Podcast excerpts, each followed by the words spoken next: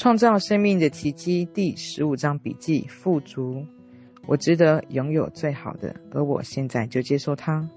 如果你希望上述肯定句成真，就别相信以下说法：钱来之不易，我永远找不到好工作，好事轮不到我头上。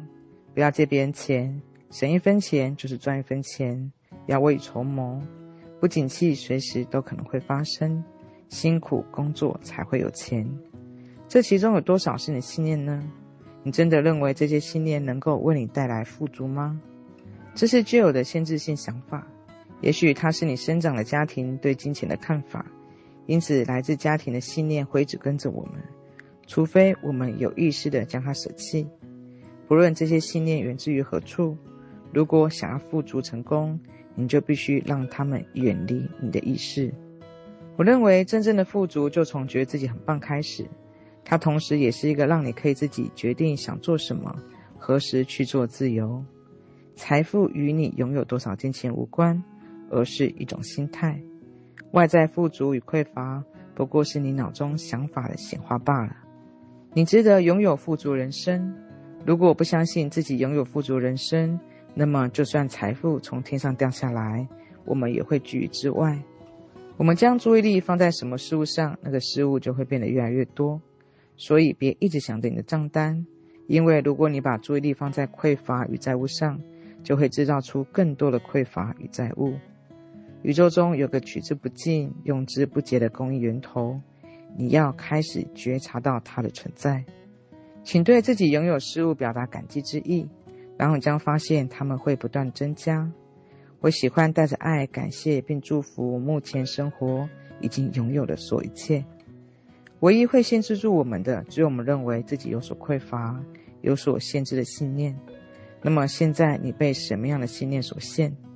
你想要有钱，只是为了帮助别人吗？但是你又说自己没有价值。请确定自己现在不会拒绝富足。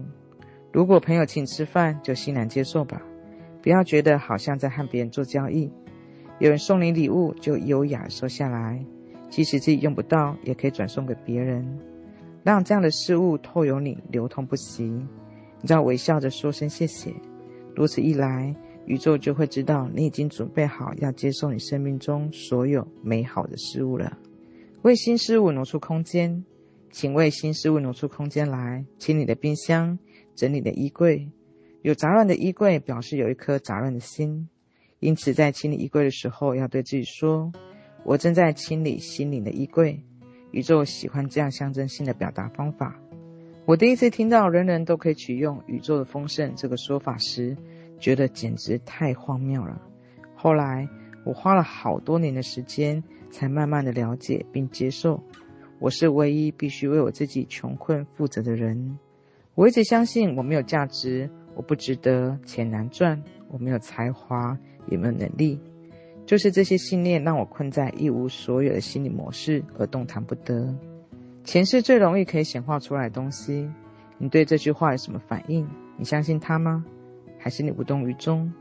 如果你有任何一个反应，那就太棒了。这表示我已经触动你内心深处抗拒真相的地方了。那也就是你需要下功夫的地方。现在该是你打开接受的潜能。迎接源源不绝财富与美好事物的时候了。爱你的账单，有件事情非常重要，不要再为金钱而担忧，并停止抱怨账单。许多人对账单避之唯恐不及，仿佛那是一种惩罚。事实上，账单是我们付款能力中认可。因此，我带着爱感谢我的每份账单，而开出的每张支票上面也都有我爱的祝福以及小小唇印。如果你付账的时候满怀怨恨，金钱就很难回到你的手上。相反的，假如你带着爱和喜悦付款，你就开启了富足、自由流动的管道。要把钱当作好朋友，而不是随意揉成一团塞进口袋里的东西。你的安全感不是来自于你的工作、银行的户头、投资或另一半或父母，而是来自于创造万物的宇宙力量连接的能力。我喜欢把我体内呼吸的那股力量视为提供我一切所需的力量。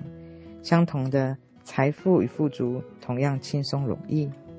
宇宙浩瀚无尽又慷慨大方，向宇宙汲取自己所需要一切，是我们与生俱来的权利，除非我们选择不相信这件事情。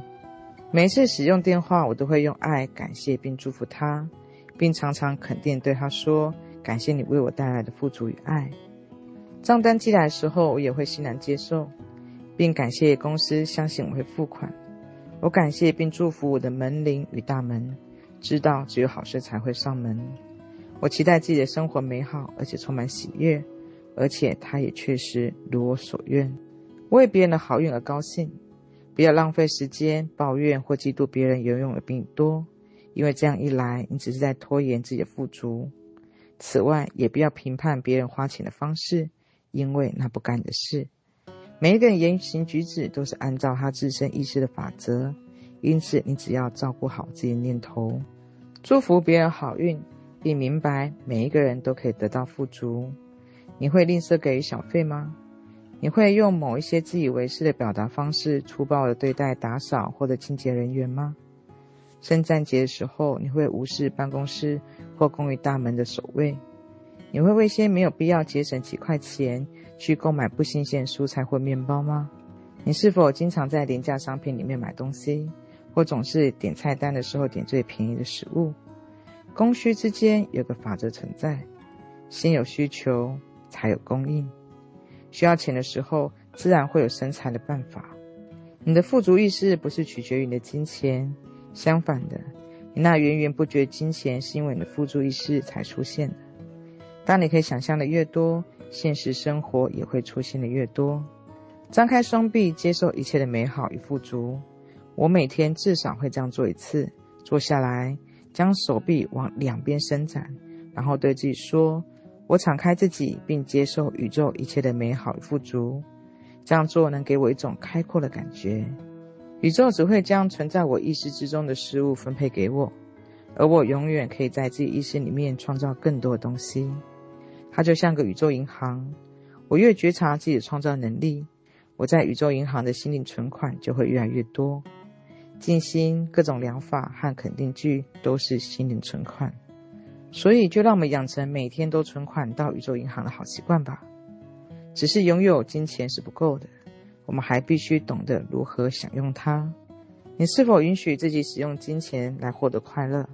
如果答案是否定的，那原因何在？